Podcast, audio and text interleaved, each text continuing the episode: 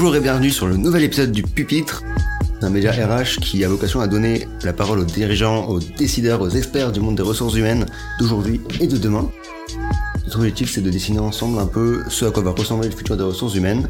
Du coup, moi, je suis Thomas Motti, en charge du marketing chez GetPro. Et aujourd'hui, j'ai l'immense honneur d'accueillir Louis, euh, donc Head of TA ou Talent Acquisition pour les, pour les moins intimes Ouais, chez BAM ou BAM Tech, je sais pas. Alors, BAM, dire exactement. alors, on, est plutôt, on est plutôt sur BAM. ouais. Plutôt BAM. Bah, du coup, comment ça va du coup Louis aujourd'hui? Écoute, merci de m'accueillir. En tout cas, ça va pas mal.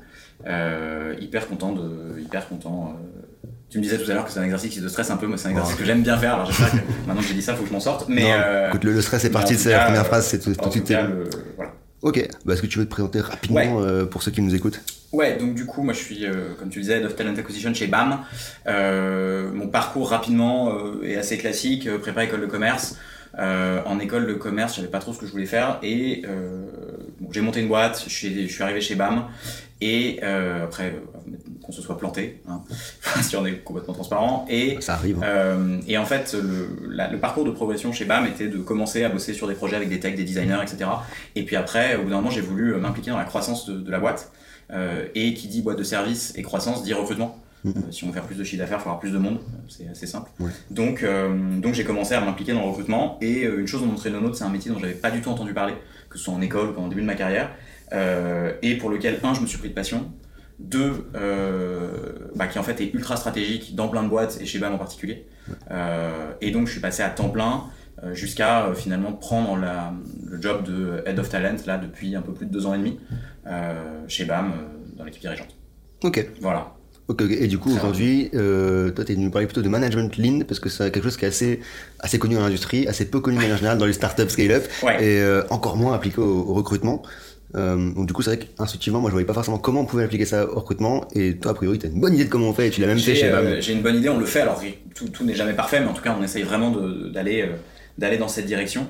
euh, parce qu'on est convaincu que le management lean, qui est effectivement, comme tu disais, super perçu comme, comme un truc très industriel, bah, dans les faits ça l'est, puisque ça a été développé par Toyota dans l'industrie automobile japonaise, et c'est ce, qui- c'est ce qui a permis, c'est l'ensemble de, de méthodes et de méthodologies qui a permis à Toyota de passer d'un constructeur euh, en 45 euh, à, à mon avis, une vente de la faillite, à aujourd'hui un des leaders mondiaux et surtout le constructeur le plus rentable. Ok, et c'est quoi un peu les piliers de, de ce management Alors, lean? justement, euh, le, le- le pilier du lean, c'est de faire progresser les personnes qui sont dans la boîte. C'est pas d'améliorer des process, alors ça peut, en fait, le- les process doivent servir l'humain et l'intelligence euh, humaine. Euh, et c'est une méthode qui donc permet de se servir du raisonnement de toutes les personnes qui sont dans la boîte euh, pour euh, justement qu'ils se développent. Et ça a deux grands avantages. Un, c'est la réduction du gaspillage par l'amélioration continue. Si je caricature le truc, l'idée du lean, c'est de se dire, ok, on a fait une bêtise, on s'arrange pour qu'on la refasse, qui nous a fait perdre du temps, de l'argent, un candidat. On s'arrange pour qu'elle, en fait, que la prochaine fois qu'il y a un risque, ça n'arrive pas. Euh, et donc ça permet, voilà, de s'améliorer comme ça. Euh, et surtout, euh, moi, ce que je perçois à titre personnel et même dans, dans l'équipe, c'est vraiment, ça sert aussi énormément à la satisfaction des collaborateurs, puisqu'on est mis dans un frame dans lequel on apprend en permanence. Donc c'est quand même plutôt très cool. Euh, ça demande un peu de, un peu de, alors je dirais pas jusqu'à dire masochisme, mais, mais une certaine volonté d'aller se mettre euh, nez à nez avec ses propres problèmes. Ouais. Euh, donc c'est, ça peut être parfois, je dirais pas jusqu'à dire brutal, mais bon, ça, ça demande voilà une vraie, de mettre une vraie intention là-dedans. Euh, mais c'est un super moyen de, de, de générer des apprentissages euh, et d'en fait de se voir devenir meilleur dans son job quoi. Ok, en fait, c'est développer une culture de l'échec pour qu'à chaque fois qu'il y a un échec, on puisse rebondir derrière et, et que ça n'arrive plus, quoi. Ouais, une culture de l'analyse plus. Ok. Parce que bon, une culture de l'échec, oui, c'est un truc qui est un peu. euh, c'est plutôt beaucoup plus une culture de l'analyse de qu'est-ce qui, qu'est-ce qui aurait pu se passer de mieux, qu'est-ce que, qu'est-ce qui s'est mal passé, et vraiment au-delà de se dire, ok, bon bah fine, ça s'est mal passé. euh, derrière, c'est comment on fait pour mettre vraiment énormément de jus de cerveau euh, pour que, pour qu'on améliore à la fois le système, à la fois la compétence des personnes qui sont dans le système, pour que, euh, pour pour, pour devenir meilleur en fait. Ok, et comment on fait du coup pour... euh, au-delà de l'aspect recrutement, comment on fait de manière générale le lean C'est quoi un peu le- les principales étapes, les premières étapes en tout cas pour les premières étapes. Euh, alors, bon, ça je pourrais en parler pendant hyper longtemps. Euh, donc, premier truc. euh, On a un peu de temps, J'étais en coaching ce matin avec lui, donc euh, donc donc c'était un petit clin d'œil, mais il y a un super bouquin de Régis Medina qui s'appelle Learning to Scale. Il y a un Ouais. petit jeu de mots qui permet de scaler, learning to scale. L'idée, c'est d'utiliser comment utiliser le lean pour justement au moment du scale ne pas tomber dans euh, les maladies de la grosse boîte euh, le command and control, toutes ces choses-là. Euh, le, le, premier pas à faire, c'est vraiment de partir du terrain. C'est de se dire, ok, qu'est-ce qui se passe dans la vraie vie de mes recruteurs dans ma team, mm. dans la vraie vie de mes candidats, dans la vraie vie de mes hiring managers, et où est-ce que je peux déjà commencer à apporter des petites améliorations. Le premier step, c'est de se mettre déjà dans une situation où on voit les problèmes qu'on rencontre. Ok. Ça peut passer, on, peut, on en parlera un petit peu après, mais ça passe par du management visuel, ça passe par, par pas mal de choses comme ça s'assurer qu'on identifie les, problèmes quand il y en a un, quoi, globalement. Ouais, exactement. Pour pas le laisser passer. Et, euh, voilà, faut, faut voir le problème comme euh, bah, un peu une opportunité, un, de mieux faire la fois d'après et d'apprendre un truc au passage. Ok, donc ton job c'est de recruter et de bosser avec des recruteurs. Comment on applique cette méthodologie-là, qui est donc du coup, comme tu l'as dit, plutôt née dans le contexte industriel, au recrutement et au recrutement dans une boîte qui n'est pas industrielle pour le coup. non, alors sachant qu'on fait aussi du lean euh, dans le dev, dans le design, dans plein d'éléments, mais là on va, on va, être un petit peu hors sujet. Euh, le, lean c'est développer les gens, mais le, le, endgame euh, de faire du lean c'est la satisfaction client. Ouais, Donc tout est tiré par la satisfaction client et cette satisfaction client c'est fournir le bon volume, au bon niveau de qualité, dans les temps, euh, avec un niveau même de sécurité euh, ok et dans des coûts respectés. C'est un peu le truc sur lequel repose à peu près n'importe quel. Euh, c'est un modèle qui permet de tout, tout quand dès qu'il y a une relation de fournisseur à client, on peut placer la satisfaction du client dans ce prisme-là de, de, ces cinq éléments. Euh, mais bon, donc du coup ça c'est un peu, c'est un peu, c'est un peu large. Dans le recrutement, comment on s'en sert? Dans le recrutement, on a des clients. Euh, on a des clients, on a une double, un peu une double persona client. Mhm. Euh, il y a le hiring manager d'un côté, donc la personne pour qui on va aller chercher des profils, et il y a euh, bah, le candidat mhm. ou la candidate évidemment. Mais et donc tout le travail qu'on fait en ligne au départ, c'est c'est clarifier le besoin. En fait, c'est qu'est-ce que nos clients, qu'ils soient candidats, candidates ou hiring manager ou dans une plus petite boîte CEO, CTO, ou voilà, peu importe, de quoi ils ont besoin.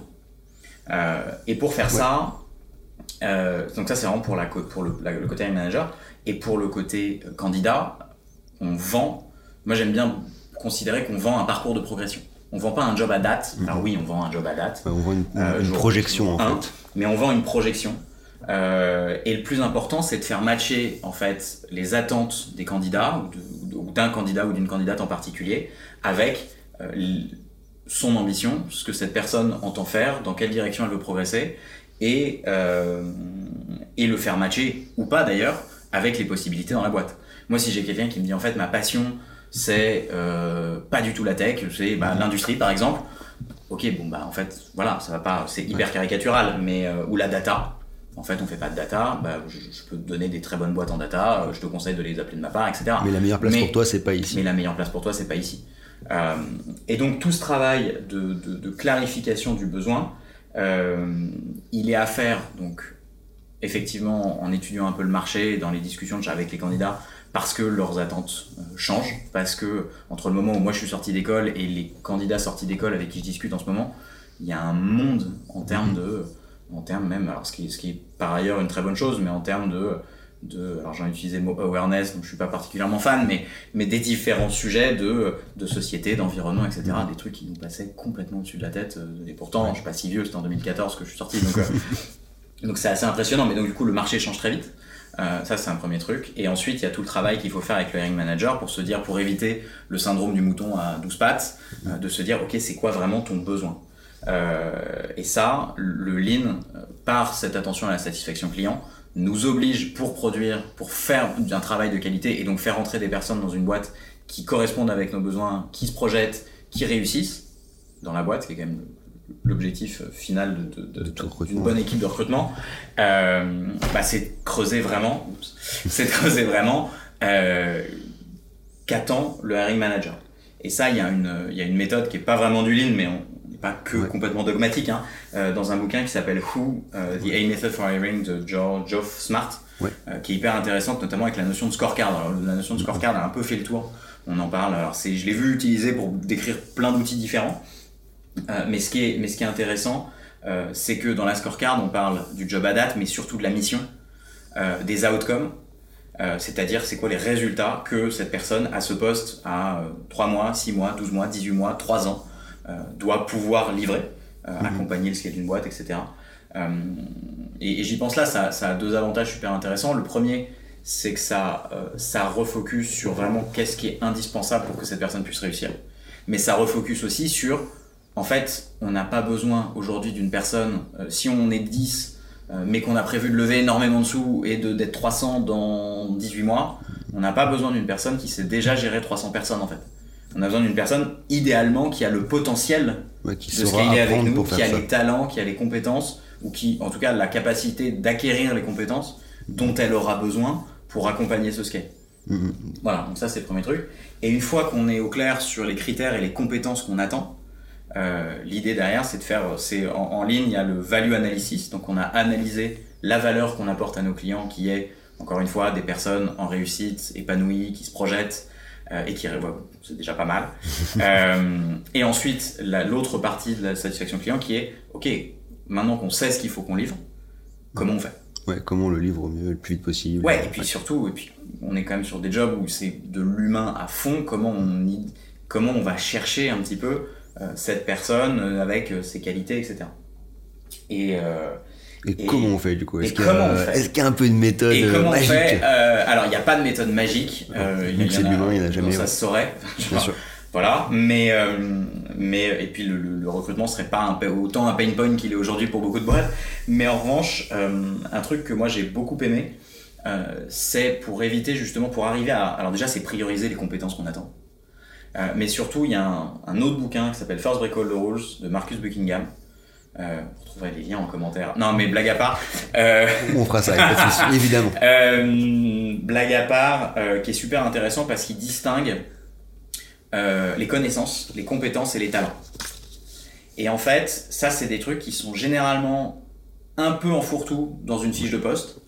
Et ils n'ont pas du tout le même niveau de priorité, en fait, quand on réfléchit un peu à qui on va aller chercher pour, pour, pour ce poste-là. Euh, une compétence, en fait, tout simplement, euh, une connaissance, c'est quelque chose qu'on sait. On connaît l'alphabet, on connaît ses tables de multiplication, on connaît le marché sur lequel on travaille depuis 10 ans. Mhm. Voilà, on connaît. C'est un- savoir, quoi. C'est un savoir, vraiment c'est un savoir. Euh, là, ce que je, je, je connais le framework qui permet de découper les connaissances, les compétences et les talents. Voilà, je l'ai lu quelque part, je le connais, je l'utilise. Mais ensuite, il y a les compétences. Compétences, c'est, euh, ça peut être, je sais faire passer un entretien, je sais, euh, je sais envoyer un très bon message de sourcing, euh, je sais faire un call de qualif. Voilà. Euh, souvent, les compétences d'ailleurs sont un mélange de gestes qu'on sait faire et d'utilisation de connaissances. Parce qu'un bon call de qualif, euh, faut non seulement euh, être capable d'aller détecter, poser les bonnes questions. Là, c'est vraiment de la compétence, mais il y a aussi de la connaissance. De, il y a une partie pitch de la boîte où il faut connaître un petit peu ce qu'on a envie de raconter, le job pour lequel on recrute. Euh, voilà, donc euh, il y a ça et, et euh, les talents où là, c'est des choses qui sont beaucoup plus euh, beaucoup plus intrinsèques. Alors dans le bouquin, il parle vachement de, de, de, de théorie, enfin en tout cas de de neurochir, enfin voilà, de, de, de, sciences neurologiques dans lequel je vais pas du tout m'étendre parce que Si, si- si on caricature, est-ce qu'on peut dire que les compétences c'est de l'acquis et quand le talent sera plus de l'inné? Exactement. En fait, l'idée, c'est qu'une connaissance, ça s'apprend. Un talent, ça, une compétence, pardon, ça Oui. s'acquiert. Ouais. Et un talent, c'est des choses qui sont beaucoup plus innées. Il y a des gens qui sont beaucoup plus empathiques que d'autres. Euh, il y a des gens qui sont beaucoup plus dans la compétition que d'autres. Mhm. Euh, et en fait, si on réfléchit, le, la connaissance, ça s'apprend, les compétences, ça se coach. Et en fait, ce qu'il faut vraiment prioriser, et c'est là où le travail est super difficile, c'est c'est quoi le talent que j'attends d'une personne pour réussir dans, euh, dans le poste pour lequel je cherche, je- pour lequel je, je recherche cette personne, et dans les next steps de ce poste. Et j'ai l'impression du coup ce que tu ce que appelles talent, enfin donc peut-être ce qu'il appelle talent dans le livre en Ouais. l'occurrence, c'est presque ce qu'on pourrait appeler soft skills de manière générale. Donc euh, enfin dans le sens euh, donc compétences douces et dans le sens euh, Ouais, mais empathie justement. Alors, ou, ouais, euh, empathie, mais par exemple, quelqu'un qui est ultra analytique et qui va être capable de framer un problème de manière super claire, tac, tac, tac, en deux secondes sur un papier, euh, c'est aussi un talent qui est pas vraiment soft skill, euh, mais qui est vraiment une capacité, voilà, qui est, euh, qui est le, le talent, c'est un peu, c'est, c'est, pas, pas mal lié au spike aussi. euh, dans un, autre livre, mais le spike, c'est vraiment le truc qui, qui rend quelqu'un presque weird. Quelque chose où, quand tu le fais, t'es dans ta zone, et c'est un truc qui est vraiment, et c'est pas forcément un soft skill, ça peut être, pour ma copine, en l'occurrence, c'est euh, c'est faire des, elle la bosse dans la finance, c'est faire des modèles Excel euh, pendant une après-midi avec de la musique et, euh, et elle dépile son truc et elle est super forte à ça. Je suis incapable de comprendre pourquoi ça l'attire. Mais par contre, c'est un vrai talent. Ok. Ouais, c'est Euh, peut-être le point d'achoppement qui fait que la personne euh, est particulière sur un sujet. Exactement. Et particulière, et, et dont tu as besoin pour se servir, euh, c'est très compliqué de, de- pour quelqu'un qui est pas du tout empathique de faire du recrutement par exemple. Ok. Ouais. Euh, On peut comprendre pourquoi. voilà. Euh, Intuitivement, on ressent pourquoi. L'idée c'est quand même d'illustrer, là, j'ai un petit exemple en Ouais. tête parce que ça paraît un peu fumeux sinon. Euh, mettons que je cherche un sales, en fait, je, vais avoir, je peux avoir besoin de compétences day one. Je peux avoir besoin de quelqu'un qui est capable de savoir rédiger une proposition commerciale. Ouais. Voilà, c'est un prérequis. Si la personne ne sait pas, elle est trop junior et on n'a pas ni les ressources en interne ni l'envie de coacher cette personne là-dessus. Donc il faut qu'elle ait cette compétence-là. Fine. Il faut qu'elle connaisse le marché de la tech en France. Voilà, parce que pareil, on n'a pas non plus envie de, et ni le- peut-être la- le- les moyens de prioriser vraiment un onboarding et un coaching super, super poussé sur voilà le marché sur lequel on évalue. Ouais. Euh, mais ça, c'est de la compétence Ouais. et de la connaissance. Euh, en revanche, pour vraiment projeter la personne, euh, c'est les talents qu'il faut aller regarder. Pour un sales, si je caricature, si je tire, si je grossis un peu le trait, en fait, il faut quelqu'un d'empathique, de spontanément résilient, avec un bon esprit de com- compétition. C'est un peu cliché, mais quelqu'un qui est pas du tout dans le drive un peu de l'objectif, qui est pas câblé comme ça, en fait, bah, ça va être, enfin, ça va être compliqué même pour lui et c'est pas, C'est plus pas épanouir robot. cette personne, en fait. On est plus sur un portrait robot à l'inverse, c'est-à-dire que la personne qui n'est pas empathique, pas résiliente et qui euh, la compète pas trop son truc, pour le coup, ne fera pas Bah, un a priori, un métier de sales, ça, ça va être compliqué. Et les talents sont des trucs qui se coachent extrêmement difficilement parce que ce sont des trucs qui sont hard-codés dans nos cerveaux en fait. Ok, ouais, c'est une façon d'être. euh, On a ces talents-là, euh, voilà, on les a pas. et, et il faut savoir, euh, et il faut, et il faut savoir quels sont chacun nos talents, nos, nos euh, anti-talents, si on peut dire des choses comme ça, et, euh, et composer avec. Ok, alors du coup, comment on fait pour se centrer sur les, les talents dans la, en Alors, termes euh, on peut prendre des séances à 80 non, je rigole. Mais euh, Peut-être. Alors, ça peut aider, ouais, les bilans de compétences, etc. Euh, ça, c'est sûr. Bon, ça, c'est vraiment personnellement quand on cherche un nouveau job, c'est quoi mes talents, est-ce qu'est-ce qu'il faut que je fasse. Mhm. Ouais. Euh, mais une fois qu'on a déterminé ce qu'on cherche, l'idée, c'est effectivement de prioriser. Moi, ma reco, c'est de prioriser avant tout les talents. Euh, on recrute par talent et après, effectivement, je veux dire, une compétence, une connaissance de marché, ça, ça s'apprend, quoi. Ça se coach, ça s'apprend, ça se raffine. Euh, savoir écrire un message de sourcing, je, je- vraiment personnalisé et qui déclenche euh, une réponse à chaque fois. Euh, je pense que c'est un art. Dans 30 ans, j'aurais toujours pas fini de le maîtriser. Donc en fait, Mhm. voilà, on peut avoir un niveau minimum qu'on attend. Ça, c'est le premier truc. C'est vraiment le truc, en fait. Ok. Mais du coup, comment on va aller chercher ces talents-là? Parce que du coup, je vois bien comment on évalue une compétence ou une connaissance. Ouais. Parce que la connaissance, c'est tu connais, tu connais pas. Mm. La compétence, presque pareil. On peut, on peut savoir si la personne a acquis Ouais. la compétence ou pas. Le On talent, peut c'est faire des peut-être cas, plus on peut se rassurer, plein de trucs pratiques, on peut faire des exercices, on peut faire toutes, toutes sortes de gimmicks pour se rassurer, ça c'est sûr. Mais le, le, le, le fait est que ma conviction profonde, c'est qu'une personne qui a plein de compétences, mais pas forcément les talents attendus pour ce poste-là spécifiquement, euh, performera jamais autant qu'une personne, à mon sens, qui euh, peut-être n'a pas toutes les compétences, Day One, mais par contre a tellement les bons talents que les compétences en trois mois c'est plié, quoi, Ok, en fait. ok, ok. Alors du coup, dans la notion de lean, si je recentre un petit peu sur, Ouais. euh, sur le lean, euh, il me semble qu'il y a aussi, enfin, en tout cas dans, dans l'aspect industriel initial, la volonté de lisser les flux, donc euh, plus d'un point de vue logistique en l'occurrence. Ouais. Est-ce que ça, ça, se, ça peut se calquer un peu dans le cadre du recrutement? Comment ça marche? Est-ce qu'il y a une question de Exact. rythme?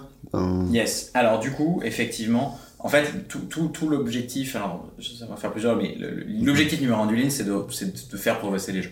C'est Oui. de rendre les gens meilleurs pour que l'ensemble de l'organisation travaille de manière plus efficace, plus productive, etc. Et que euh, et qu'en plus tout le monde c'est satisfaisant de bosser mieux au jour le jour. Mhm. Euh, et là, ce qu'on vient de faire en fait avec euh, effectivement les, les quelques longues minutes que j'ai passées sur ces co- concepts, euh, c'est de se dire ok, c'est quoi la valeur pour mes clients? Yes. une fois, et en fait l'objectif, et, et le truc qui est très compliqué dans tous les jobs, et que, auquel le Lean essaye d'apporter une réponse, c'est de réconcilier les exigences de delivery. Il faut que je recrute un nombre lunaire de personnes parce que, Mhm. voilà, on a des objectifs de croissance super ambitieux, et de qualité, de, en fait, euh, si tous mes recrutements, euh, j'ai j'ai beau en sortir 100, s'il y en a que 50 qui euh, valident leur période d'essai, Mhm. j'ai fait un gaspillage énorme. Énorme, oui, bien sûr. Euh, Donc l'idée c'est d'essayer le mieux possible, et on voit ça aussi dans le software engineering, dans plein de choses, réconcilier delivery et qualité. Oui. Euh, maintenant, le Lean donne aussi, une fois qu'on sait qu'on est aligné sur la valeur, euh, on se dit, ok, comment on fait pour délivrer cette valeur au bon rythme et au niveau de qualité satisfaisant? Toujours pareil. Alors ça, je parlais de méthode magique tout à l'heure, on en est quand même pas si loin finalement. Si on arrive à trouver une méthode qui permet de, alors, concilier ces trois piliers-là, c'est assez, assez incroyable. Alors, c'est une méthode qui essaye. Le mot-clé étant essaye. Euh, je pense que ce sera toujours, ça, sera, ce sera extrêmement difficile de, enfin, je, et, et, je pense que c'est pas forcément, l'objectif c'est pas de résoudre tous les problèmes. L'objectif c'est de, c'est d'en apprendre au maximum et de toute façon il y aura toujours des problèmes. Toyota, ça fait plus de 60 ans qu'ils font du lean, ils continuent à faire de l'amélioration continue, ils continuent à avoir des problèmes, ils continuent à les régler, et, et c'est euh, c'est un peu un travail sans fin en fait, mais tant mieux. Et c'est ça, ouais, c'est une bonne Si au bout d'un moment on se dit qu'on est arrivé, c'est le temps de prendre sa retraite. euh, mais si c'est maintenant, il me reste à peu près 40 ans à tirer, donc euh, ça va être chaud. Euh, blague à part, en fait, il y a, y, a deux, y a deux piliers sur lesquels repose cette, cette valeur qu'on apporte au client. Euh, le premier pilier, c'est vraiment alors ce qu'on appelle, et ça va sûrement rappeler des vieux souvenirs de lycée, début d'école de commerce, le juste à temps. Mm-hmm. et, euh, et effectivement l'arrêt au défaut qui va vraiment, et donc le juste à temps, ça va être voilà, la rapidité de delivery et d'exécution, et l'arrêt au défaut, de se dire, ok, je ne transige absolument pas sur la qualité. Mhm. Comment ça se manifeste dans le recrutement? Dans le recrutement, euh, un truc qui marche bien, euh, et qui est assez, euh, assez actionnable rapidement en plus, voilà, c'est la notion de tact, T-A-K-T. le tact, alors, c'est en fait, c'est de prendre un objectif long terme, et de le découper dans le temps. Donc c'est hyper simple. Euh, je veux recruter 52 personnes dans l'année. Il y a 52, il y a 52 semaines dans l'année. Je dois recruter une personne, une personne par semaine. Ouais. Ça a l'air un peu couillon comme ça, mais en fait, ça a deux énormes avantages. Je parlais tout à l'heure que euh, il faut voir les problèmes et se confronter avec les problèmes qu'on rencontre pour apprendre des trucs. Mm-hmm. Bah en fait, euh, l'avantage du tact, c'est que oui, il y a une saisonnalité, mais se mettre cette exigence de je close une personne par semaine, on voit les problèmes on voit les problèmes parce que, euh, en fait, tout simplement, si euh, au bout de trois semaines, j'ai closé personne. On voit le retard. on a beau se rassurer en disant bah ouais mais en fait euh, c'est le début de l'année, c'est saisonnier. Mhm. En fait on voit le retard et on peut commencer à aller être, se mettre dans une démarche de résolution de problème, comprendre d'où vient le problème. Est-ce que j'ai pas du tout fait le bon volume de sourcing? Est-ce que en fait la semaine, les trois semaines précédentes où j'ai closé, j'avais des câbles qui contribuaient et là ils m'ont pas envoyé personne? Est-ce que je sais pas, est-ce qu'en fait j'ai vu que des personnes, j'ai eu beaucoup de pipe, mais personne n'est allé au bout. Mhm. Et en fait, on peut commencer à mettre du jus de cerveau. Et tout l'intérêt du lean dans le recrutement et du lean en général, c'est d'apprendre des trucs. Et donc cette notion de tact est super intéressante parce qu'on peut, semaine 3 dans l'année, si on est toujours à zéro, on peut déjà commencer à apprendre des trucs. Ouais, en fait, en décomposant l'objectif, dès le départ, s'il y a un retard, on peut directement prendre un plan d'action pour s'assurer que à partir de la semaine qui suit, on va tenir On se dit, bah en fait, euh, est-ce que je remotive mes cabinets? Est-ce que euh, je, réserve plus de temps pour sourcer moi-même dans mon, agenda? Est-ce que, euh, est-ce que peut-être je suis plus exigeant dans mon sourcing parce que toutes les personnes que j'ai qui étaient dans mon pipe euh, avaient pas le niveau technique mm-hmm. attendu et donc du coup, bah potentiellement les gens étaient pas au niveau, faut que je sois plus exigeant. Voilà, il y a plein de solutions. le but, mais le but, l'idée encore une fois, c'est de voir le problème pour s'y confronter et trouver des solutions. En tout cas, des, tester des trucs, et puis on voit après, la semaine d'après, ça marche, ça marche pas, etc. Ça, c'est le premier avantage. Euh, c'est vraiment de voir le truc. Et euh, le deuxième, c'est de lisser la charge de travail. Parce qu'en fait, euh, c'est un peu simple de se dire, notamment si, si on recrute, nous on a, on a une activité qui est assez saisonnière, on recrute pas mal en, en cabinet, pardon, en, en, école, des jeunes DIP, notamment stage de fin d'études dans les, dans les écoles d'ingé. Mm. Et on se dit, et en fait, c'est si tu lises pas, tu te dis, on doit recruter 40 tech. 40 en septembre. On est, on, est, on est à 10 le 30 septembre, mais en vrai, le Q4, ça va le faire parce qu'il y a les forums, parce que machin, ben, faux. En fait, ça n'arrive jamais. Euh, et l'idée, c'est de se dire et de réagir plus tôt et de se lisser la charge de travail. Euh, parce que dans le lissage de la charge de travail, il y a un truc super intéressant qui est que il y a énormément de gaspillage qui est fait dans les périodes de creux ou les périodes de rush.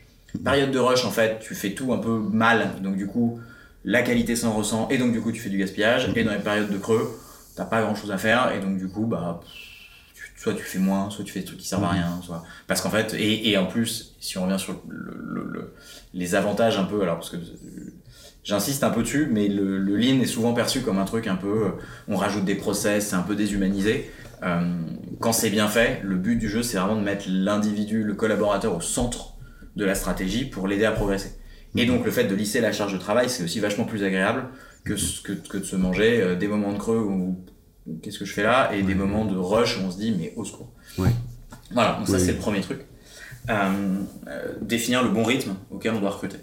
Euh, et le deuxième truc, c'est, et on peut déjà le deviner dans, dans tous les éléments dont on a parlé avant, mais c'est vraiment le management visuel. Ouais, on, voit venir un Euh, petit peu. Et ouais, le management visuel, euh, où en fait, euh, un des constats qui a été fait, c'est, enfin, qui est assez facile à faire hein, d'ailleurs, euh, j'invente pas grand chose, c'est que le, le, un de nos meilleurs sens, ça reste la vue. Euh, que ce soit pour voir les problèmes, pour euh, et donc le management visuel, c'est le meilleur outil qu'on a aujourd'hui pour aligner une équipe. Alors il peut être physique. euh, Pré-Covid, on avait des grands boards avec euh, des grands boards Velleda qui montaient jusqu'au plafond dans les bureaux et on se mettait nos indicateurs là-dessus. On est passé sur des boards Notion un peu plus un peu plus 2.0 et télétravail friendly. Euh, Ce que te demander, parce que du coup, je suis pas sûr que ça parle à tout le monde la notion de management visuel. Donc, Ouais. c'est vraiment ça, c'est un, un tableau ou en tout cas un, un endroit où on recense les. C'est un endroit où on voit les indicateurs clés. Euh, ça peut être la perte de recrutement, ça peut être la qualité des recrutements, euh, selon la manière dont elle est mesurée. Euh, Est-ce que les personnes qu'on a closées euh, il y a six mois sont en réussite? Ça peut être ça peut être des trucs beaucoup plus micro qu'on regarde en daily, euh, en daily euh, tous les matins avec l'équipe, qui est euh, est-ce qu'on a shooté le bon volume de messages? Est-ce que on a eu ok assez de ok pour call, c'est-à-dire de candidats ou de candidates qui nous disent ouais j'avoue votre message a l'air cool, on s'appelle. Mhm. euh, pour en fait alimenter notre pipe et, réussir nos objectifs. en fait. Ok. Euh, ça peut être ça peut être les sujets d'amélioration qu'on est en train de- sur lesquels on est en train de travailler. Euh, on travaille sur le campus management, voilà les grands indicateurs, voilà les derniers événements qu'on a organisés, voilà le nombre de participants, est-ce qu'on est ok, est-ce qu'on est KO, voilà le nombre de personnes euh, qu'on va continuer de networker suite à cet événement parce qu'on s'est bien entendu avec eux, qu'ils sont en deuxième année d'école d'ingé, mais que dans 8 mois ils vont chercher un stage de fin d'études et qu'on a bien fité, et donc du coup on les aide et on prend de leurs news, etc. Et tous ces éléments-là peuvent être mis visuellement, parce qu'en fait, si tu le mets au fond d'une boucle de mail, euh, au fond d'un dossier avec ton petit indicateur dans un Google Sheet, et que tu, ou dans un Excel, et que tu le sors pas, que tu le mets pas à la vue de tous, en fait c'est Oui, très facile de l'oublier, et Oui, c'est il va- très facile de pas faire mesurer dans son d'amélioration, coin, en fait ouais, complètement. très facile de pas voir le problème et, de le- et éventuellement quand tu le vois ou que tu l'intuites de le mettre sous le tapis parce que voilà mais donc du coup effectivement le management visuel c'est vraiment tout ce dont l'équipe a besoin ou tout ce dont l'équipe tout ce sur quoi pardon l'équipe travaille à un, moment- à un instant T et c'est peut être quelque chose d'hyper mouvant quoi selon les périodes selon les saisons selon les moments selon même le, le je suis en train d'apprendre que des personnes euh, de mon équipe je les manage plus du tout et le management visuel qu'on regarde ensemble n'est plus du tout le même à mesure qu'ils progressent. Parce qu'en fait, il y a des trucs qui deviennent des. Voilà, on a plus besoin de regarder. Enfin, c'est plus le problème. En revanche, il y, a il y a des nouveaux trucs. Euh, mais l'idée, c'est vraiment de se mettre sous les yeux en permanence euh, ce qu'on est en train de faire et les problèmes qu'on rencontre. Ok, ouais. Donc ne rien mettre sous le tapis en fait. Exactement. Et, et aligner l'équipe. Ça demande aussi d'être dans une culture euh, où effectivement le, le- le- un, un KPI pas au- à la perf n'est pas ni un drame ni, euh, ni un motif de de de de, de, euh, de- d'émo- de- enfin, Mm. des promotions ou de voilà Il faut voir ça sous réserve que les objectif, objectifs euh, soient réalistes aussi. Enfin bon, il y a Ouais. plein de trucs euh, là, voilà. Mais l'idée, c'est vraiment de se mettre un peu le nez dans ses, dans ses propres problèmes. Ok. Et quelque part, j'ai l'impression qu'il y a un petit peu un, un parallèle qu'on peut faire entre ce que tu nous dis du lean et toute la partie agilité qui est assez en vogue dans toutes les boîtes tech euh, actuellement. Ouais, en fait, alors.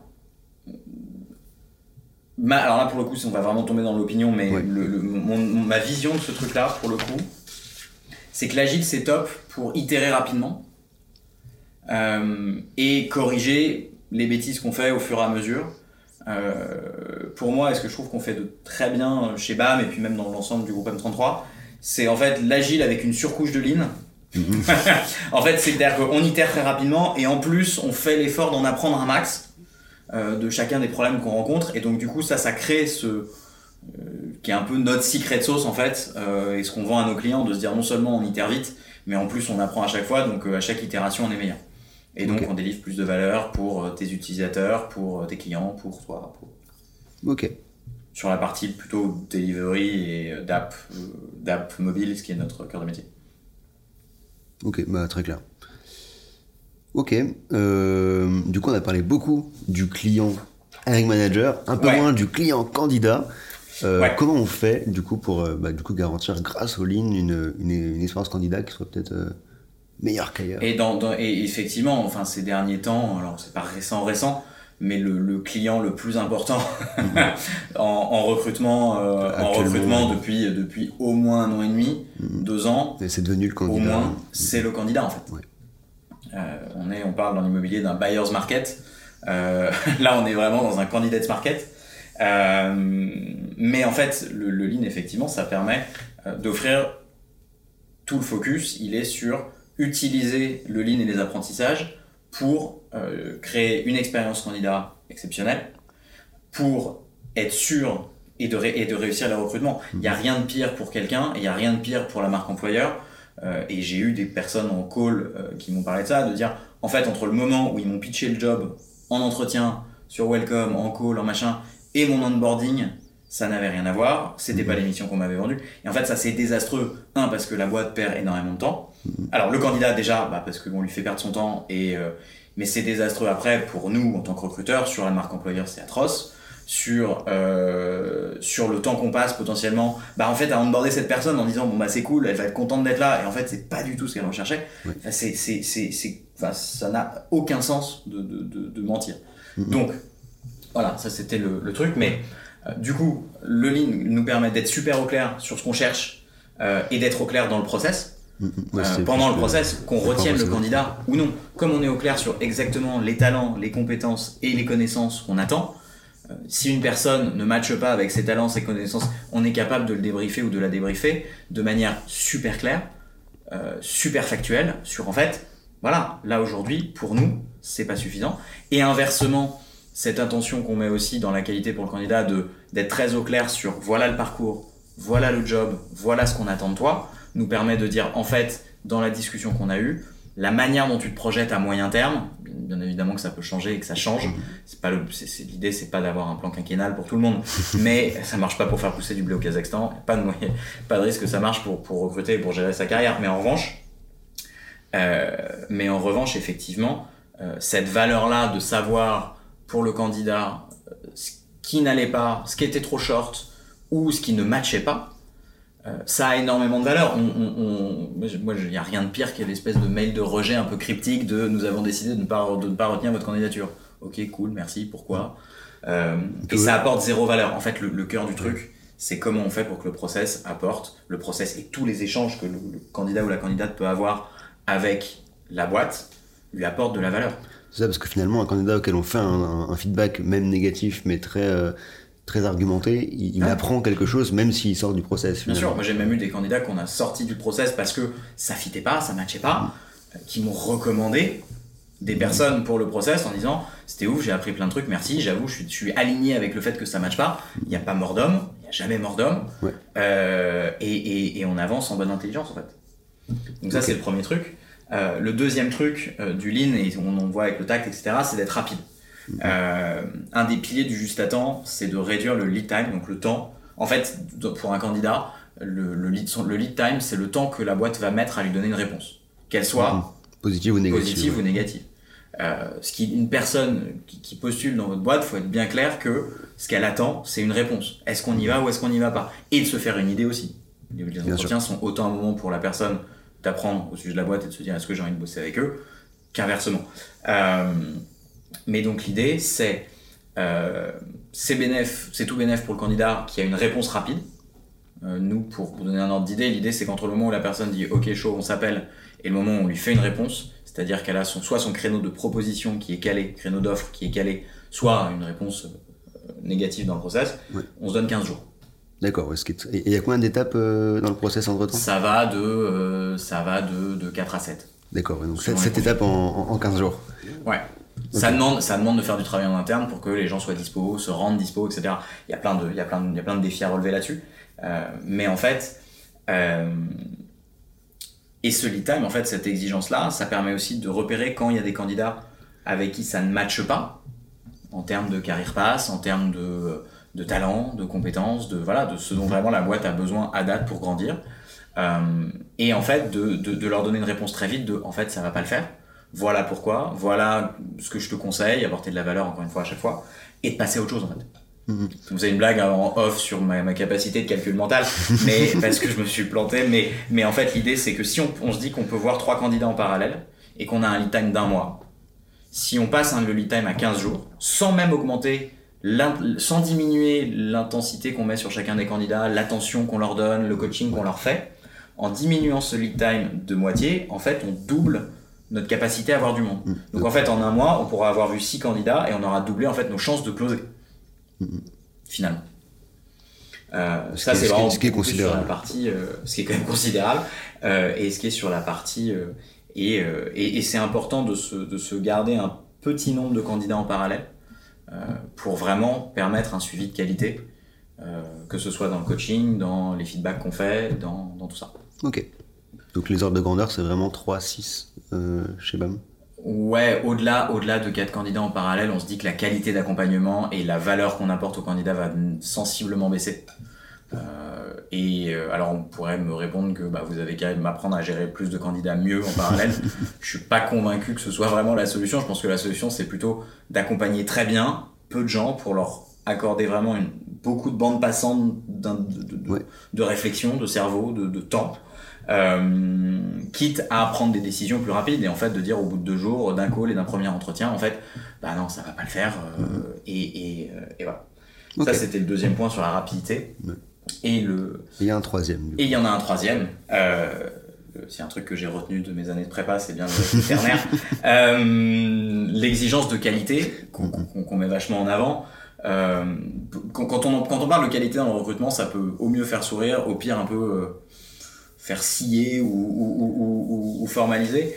Euh, faut, faut bien comprendre que cette exigence de qualité, c'est pas c'est pas euh, c'est c'est de quoi la boîte a besoin et de quoi le candidat a besoin et est-ce que ça match. Ouais, c'est pas porter un C'est jugement pas, sur la c'est- qualité c'est de la pas porter personne. un jugement sur euh, si t'as pas fait Polytechnique, t'es un gros naze. Ouais. C'est vraiment, en fait, te dire, euh, est-ce que, voilà, les qualités que tu as, les talents que tu as, les compétences, etc., matchent avec les besoins de cette boîte. Et là, à partir du moment où on a ce match, on a qualité. Mhm. Voilà. Euh, et cette exigence de qualité, elle, pour la boîte et pour le candidat, elle rend le process super transparent. Je parlais tout à l'heure des euh, alors mensonges par omission ou pas. Je, je, je, L'idée n'est pas d'accuser ou de pointer le doigt, mais en tout cas, euh, on prendra pas quelqu'un dont on n'est pas sûr que le poste soit de qualité pour lui ou pour elle. Ouais. Et du coup, ça va dans les deux sens. Ça veut dire ça aussi les apporter toutes les informations au candidat pour que lui-même puisse dire, du coup, j'adore votre boîte, mais ça va pas le faire. Voilà, ça va sur, en fait, si ta passion c'est les maths, faut pas venir chez BAM. C'est pas grave. Et peut-être qu'il peut nous le dire aussi. Et c'est pas, on va s'en remettre, hein, et toi aussi. Et encore une fois, faut, tranquille. ben non, mais voilà. Et, et on met beaucoup d'énergie euh, dans le process à aider nos candidats. On, on interagit pas mal avec des personnes relativement juniors. Euh, alors les juniors sont pas forcément moins paumés que les plus seniors d'ailleurs, mais euh, mais on passe beaucoup de temps avec des juniors et, et on met énormément d'intensité et d'énergie et la valeur qu'on leur apporte dans le process, c'est vraiment du coaching. Euh, on coach entre chaque entretien. Le recruteur est responsable de coacher son, son ou sa candidate entre chaque entretien. Mhm. euh, sur ses points forts, sur ses points d'amélioration. Euh, mais, mais le gros du coaching, c'est souvent de les aider à préciser, ok, en fait, qu'est-ce que tu cherches? C'est quoi les compétences? En fait, c'est quoi ton objectif à moyen terme? Bien évidemment, ça peut bouger, mais à date, qu'est-ce qui te fait kiffer en fait? Où est-ce que tu veux aller? Ok, une fois que tu as ça, qu'est-ce qui te manque pour atteindre ce truc? En termes de compétences, de, euh, de, de connaissances, etc. Et ensuite, bah, c'est assez facile à la fois pour le recruteur et pour le candidat de se dire ok, on est au clair sur ce dont toi tu as besoin en termes de compétences et de progression, on est au clair sur le carrière pass de la boîte, est-ce que ça match? Et donc ça rend des process super transparents et encore une fois, une expérience candidat qui même si le process, l'outcome est négatif, euh, on, on a des très très très bons retours en fait. Oui, en termes de marque employeur, c'est un impact. Parce que juste, ouais, ça a un impact et ça apporte, ça apporte vraiment, et parce que on met, c'est quoi la, un recruteur, la valeur qu'il apporte à un candidat, c'est de l'aider à faire une décision qui est fondamentale dans sa vie, en fait, normalement. Alors il y a, y a des gens qui ont un rapport au travail euh, plus ou moins, plus, plus ou moins intense, mais, mais, mais c'est quand même une décision extrêmement forte, et, et, euh, et il faut qu'on aide les personnes à faire ça, à faire, à faire son bon choix, chez nous ou ailleurs. Donc, quel que soit le rapport qu'on a au travail, globalement, on va passer euh, au moins un tiers du temps euh, au travail. Donc, forcément, il faut Ouais, que tu à fasses moins, une grosse décision. vraiment extrêmement rentier, euh, Mhm. ouais, a priori, oui. Ok, bah trop bien. Euh, je pense que c'est hyper intéressant ce que tu racontes. Enfin, est-ce que, on voit bien un peu l'utilité que ça peut avoir d'appliquer le lean euh, au recrutement spécifiquement. Maintenant, je pense que pour une boîte qui est pas forcément habituée à ça, c'est pas simple. Ces concepts-là. Voilà. Euh, Donc, du coup, est-ce que, enfin, est-ce que tu as peut-être des conseils ou enfin des premières étapes sur lesquelles on peut passer pour euh, pour commencer progressivement à, à installer ces, ces process lean dans, ouais, dans, dans, le bouquin dont je parlais de Régis Medina qui s'appelle Learning to Scale, un truc qui est super intéressant, c'est qu'il fait un parallèle entre le lean et le tennis. Ok où en fait c'est une pratique. C'est pas un truc euh, qu'on va, c'est pas un grand plan de changement qu'on va dérouler. En fait, c'est une pratique. Ça doit être un truc qui est, si c'est pas ancré dans le quotidien, dans le quotidien, personne n'arrive à faire du Donc, il faut commencer petit. Euh, vraiment commencer petit sur le terrain. La vérité de ce qui se passe dans la vraie vie et dans le recrutement, et c'est autant valable dans le recrutement que dans les usines Toyota, que ça se passe sur le terrain. Donc, euh, si on veut faire du lean, faut commencer par là faut aller voir sur le terrain. Moi, ce matin, euh, un geste, un geste lean, c'est le Gemba Walk. Gemba en japonais, ça veut dire terrain. Et c'est aller marcher, littéralement, aller marcher sur le terrain. Ok. Bah, ce matin, euh, en... j'avais Benoît Charles Lavozelle euh, et Régis Medina, donc qui Benoît Charles qui est le fondateur de M33, le mhm. CEO et fondateur du groupe M33, euh, Baptiste qui est le CEO de BAM, Alice qui est la CEO de BAM. Avec l'équipe de recrutement, on était tous ensemble et ils sont venus voir et nous poser des questions sur qu'est-ce qui se passe vraiment sur le terrain. Euh, et ça, c'est faisable à, tous les à toutes les échelles, en fait. Mm-hmm. Euh, d'aller voir, parce que c'est là qu'on va voir les problèmes, comprendre ce qui se passe dans la vie pour pouvoir commencer à, à, apporter des améliorations. Ça peut être, en fait, si on a zéro indicateur de rien du tout et qu'on ne voit pas les problèmes, on se dit, OK, je vais dans la vraie vie d'un recruteur de ma team et je lui dis, OK, qu'est-ce qui conditionne le fait qu'il ait réussi ou pas son trimestre? Qu'il ait réussi ou pas sa semaine? Son mois, sa semaine, sa journée. Et là, on peut commencer à se dire, OK, comment on met en place un management visuel qui nous permet de voir ça? Et donc, du coup, du coup, il y a commencer sur le terrain, le premier conseil. Commencer petit, donc effectivement, c'est une pratique. Euh, ça peut être d'abord personnellement. On peut faire ses résolutions de problèmes pour soi. On peut prendre du recul sur le call qu'on a complètement foiré soi-même et essayer d'analyser ce qui n'a pas marché chez nous on peut le partager aussi avec le reste de l'équipe, mais on peut vraiment, c'est un truc qu'on peut commencer soi-même. Euh, et le troisième conseil, c'est lire et se documenter. Euh, donc je parlais de Learning to Scale, c'est vraiment un super bouquin parce que euh, non seulement ça explique un peu le concept, mais surtout ça peut être utilisé comme un manuel. C'est-à-dire qu'il y a des, ça, ça, recense tous les grands outils du Lean avec des points de contrôle, avec comment le faire bien. Euh, et j'y reviens, moi je l'ai, alors je l'ai en papier à la maison, mais je l'ai aussi en Kindle parce que sur mon sur mon ordi dans l'app, ça me permet de regarder, ok, je veux Là, le Kanban, je suis pas satisfait de la manière dont on discute. Je reviens, c'est quoi vraiment la théorie d'un bon Kanban, etc. Et ça me permet de faire des allers-retours comme ça. Ok. Euh, et euh, voilà. C'est une sorte de mode d'emploi ah, mais c'est comme, à outils, comme le euh. manuel de mathématiques où on avait nos formules. Quoi. Enfin, c'est exactement ça. Et ça permet de revenir un peu à l'état de l'art. Mm-hmm. Après, effectivement, l'état de l'art pour l'état de l'art, encore faut-il que ça serve. Si c'est mettre en place des outils qui servent pas à l'équipe, ça sert à rien. Euh, et c'est pour ça qu'il faut aussi, encore une fois, commencer sur le terrain pour vraiment comprendre où l'équipe a des problèmes et par quoi on commence. Ok. Donc du coup, si on synthétise, tu commences sur le terrain, tu vas voir comment ça se passe. Commencer sur le terrain. Tu commences petit, des petits pas, euh, même individuellement si, si nécessaire. Ouais. Et tu te documentes. Et donc en l'occurrence, tu, toi, tu donnes une bible qui semble être le bon, le bon endroit pour se documenter. Ouais, surtout c'est un bouquin qui est assez court et qui reprend vraiment toutes les bases du, de, toutes les bases jusqu'au niveau relativement intermédiaire avancé. Euh, mais qui euh, mais qui rend le truc euh, très très utilisable au quotidien en fait. On se dit ah bah alors j'ai testé cette version là, on a eu quelques discussions autour de cet outil là. Est-ce que vraiment on a les bonnes discussions? Je reviens à quoi c'est censé servir? Et en fait ça c'est vachement intéressant. Ok. Voilà, euh, lire, se documenter, il y a plein de littérature, il y a plein de blogs, il y a plein de trucs. Dans un second temps, ce qui est vachement bien, effectivement, après, faut, faut arriver à convaincre ses dirigeants, faut arriver à convaincre tout ça. Euh, c'est d'avoir des, euh, alors en ligne, ça s'appelle des sensei, qui viennent, Régis en est un, dont je parlais, qui a écrit le bouquin Learning to Scale, qui viennent vraiment observer et apporter leur expertise régulièrement aux équipes. et ça, ça a énormément, énormément de valeur aussi. Mais ça, ça, ça c'est un certain budget, ça demande de débloquer un budget, ça demande de, voilà de, de, faire des trucs. Mais euh... ça, ça, ça, marche comment du coup? C'est quelqu'un qui a plus une posture de mentor qui vient justement ouais. sur le terrain voir sont des consultants, euh, sont des consultants ouais. euh, experts dans leur domaine qui ont, euh, qui sont des auteurs, qui sont hyper reconnus dans, dans, dans cette communauté-là euh, et, et qui viennent et qui viennent. Bah, en fait, sur le Gemba, comme je disais tout à l'heure, ils viennent et ils regardent Et généralement, en fait, ils viennent, ils accompagnent les dirigeants ou les et ils regardent avec les équipes ce qui se passe sur le terrain. Et puis après, il y a un débrief où le dirigeant bah, se fait challenger big time en mode en fait, t'as pas mis ton équipe dans les conditions de réussir. Qu'est-ce que c'est que ce bazar? Il y a toujours des trucs à améliorer. Ok. Bah, du coup, je pense qu'on a les, les, trois grands conseils euh, pour, pour pouvoir commencer. on a fini par y arriver. J'ai pris de l'avance sur certains, mais on a fini par faire rentrer ça dans les cases. D'accord. Euh, Est-ce qu'il y a des choses que tu voulais rajouter en plus sur le, sur le lean euh, et le lean appliqué au recrutement? Est-ce qu'il y a des choses qu'on aurait peut-être oubliées? Alors, il y a, y a, plein de choses dont on n'a pas parlé. Euh, je pense que là, on va y passer la nuit. Sinon, euh, je pense que pour une audience, alors je sais pas exactement, voilà, ça dépend du niveau d'information sur le lean. Euh, J'espère pas avoir été trop euh, rébarbatif dans euh, les théories, les trucs. Euh, le, le, le, gros du, le gros du sujet, c'est vraiment de commencer, encore une fois, hein, sur le terrain est petit. Ouais. et ça permet. et l'objectif, c'est pas de faire ça pour du reporting, c'est vraiment de faire ça pour apprendre des trucs.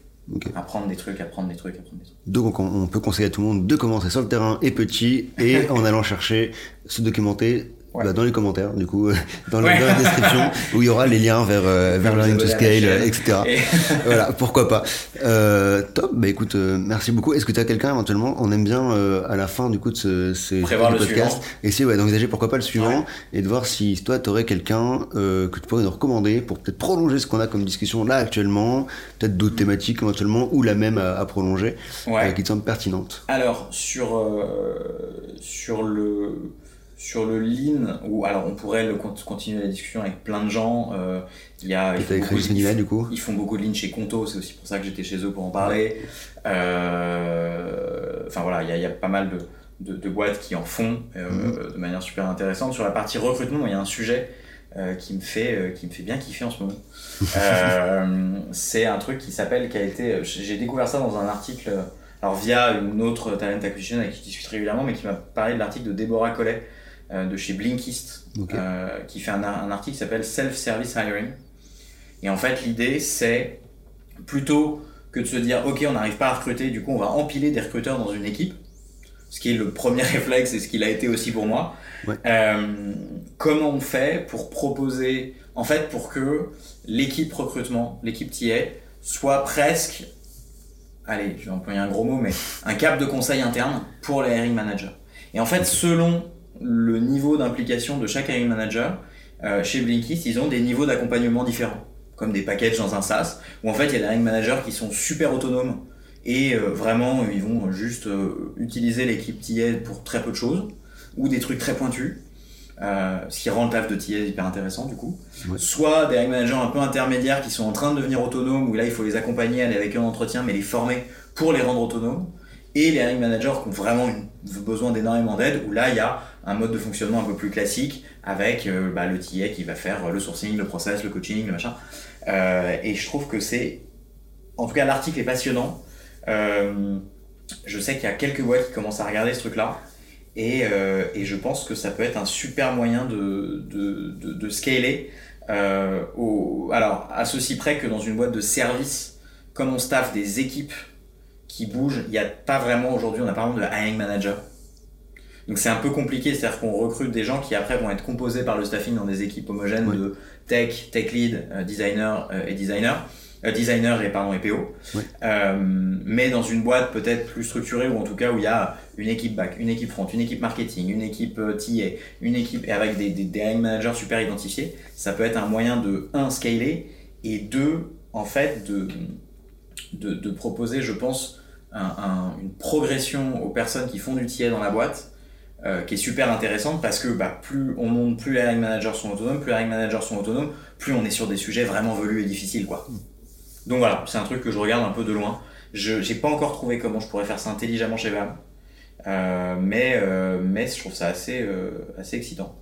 Ok, et tu nous conseilles d'aller de, de, taper à la porte de qui du coup pour parler bah, de ça plus, alors, plus en euh, profondeur? Alors, il y a un nom sur la feuille, je sais, mais euh, je lui ai demandé sur LinkedIn si elle était d'accord pour que je parle d'elle et elle m'a pas rep. Ok. Donc je préfère pas, mais je pense et ben, que. on la citera pas, mais euh, peut-être qu'on qu ira faire que je souhaite beaucoup de beaucoup de, de, de, réussite dans en tout cas son, la, la, mise en place de ce truc, yes. mais euh, mais mais potentiellement directement auprès de la personne qui a écrit l'article qui s'appelle Déborah Collet, que moi je connais mmh. pas personnellement. Ça okay. peut valoir le coup de tenter. On va, bah, complètement. Et bah, je pense qu'on on lancera une perche en tout voilà. cas. Euh, parfait. Bah écoute, euh, merci beaucoup. Avec grand plaisir. Je pense que c'était passionnant et que ça- Bah, c'est vraiment des thématiques. euh, ouais, J'espère que c'était compréhensible, parce que c'est vrai que quand on est un peu dans nos concepts, pour moi ça me semble clair, mais bon, à voir. Bah, je pense que oui. Après, moi, j'étais un petit peu dedans aussi, donc j'espère que j'espère aussi, et, et- et je suis peut-être pas objectif pour le dire. Après, en tous les cas, toutes les ressources euh, seront avec le, le podcast justement pour pouvoir approfondir si besoin. C'est juste pas très clair. Ouais, et euh, puis si, euh, si, euh, si des personnes pourraient être intéressées d'en discuter plus avant, euh, on peut laisser mon mail, mon truc. C'est ce que j'allais te demander. C'est du coup, t'es plutôt par mail ou plutôt sur LinkedIn? Comment on peut te contacter? Plutôt, plutôt mail idéalement. Ok, Euh, LinkedIn, il y a moyen que ça parfois passe un peu dans, trop dans la raquette, au moins les mails, ils sont là. ok. Bon, bah, on mettra ton mail dans Ouais, le- la, description de l'épisode. Parfait. Ça me quoi, continuer un peu la discussion. Ok. Ben, écoute, merci beaucoup. Avec grand plaisir, Euh, encore une fois. Et puis, bah, du coup, euh, à une prochaine fois peut-être. Ouais, salut Salut